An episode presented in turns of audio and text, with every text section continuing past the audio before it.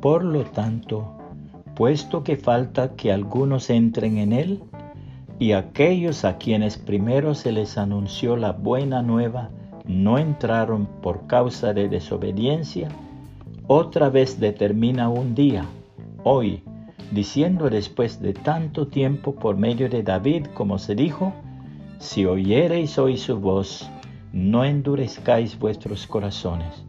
Hebreos 4, 6 y 7, Reina Valera 1960. Un predicador del Evangelio tuvo un sueño perturbador. Cuenta que en su sueño fue llevado al infierno y puesto en medio de un cónclave de almas perdidas. Satanás presidía la reunión y había también allí muchos demonios. Buscaban el mejor medio para engañar a los hombres y desviarlos del camino de la salvación.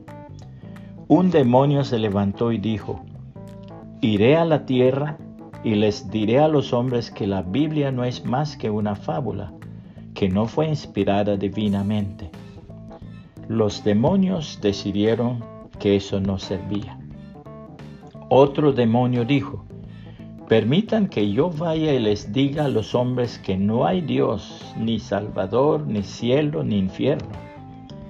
Los otros dijeron, no, no sirve tampoco los hombres no han de creer eso.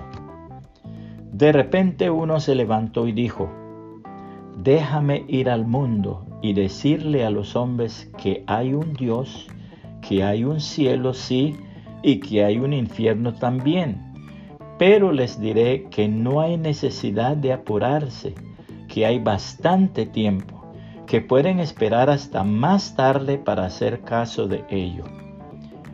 Un estruendoso aplauso se escuchó en el recinto infernal. Todos convinieron que ese era el método más efectivo para ganar las almas para la perdición. La palabra de Dios nos advierte de la importancia de recibir la salvación hoy mismo. De modo que si alguno está en Cristo, nueva criatura es. Las cosas viejas pasaron He aquí todas son hechas nuevas. Y todo esto proviene de Dios, quien nos reconcilió consigo mismo por Cristo y nos dio el ministerio de la reconciliación. Que Dios estaba en Cristo reconciliando consigo al mundo, no tomándoles en cuenta a los hombres sus pecados, y nos encargó a nosotros la palabra de la reconciliación. Así que somos embajadores en nombre de Cristo, como si Dios rogase por medio de nosotros. Os rogamos en nombre de Cristo, reconciliaos con Dios.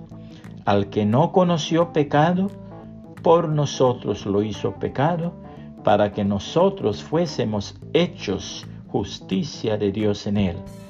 Así pues nosotros como colaboradores suyos, os exhortamos también a que no recibáis en vano la gracia de Dios, porque dice, en tiempo aceptable te he oído y en día de salvación te he socorrido. He aquí ahora el tiempo aceptable. He aquí ahora el día de salvación. Segunda los Corintios 5, 17 al capítulo 6, versículo 2, Reina Valera 1960. Puede compartir este mensaje y que el Señor Jesucristo le bendiga y le guarde.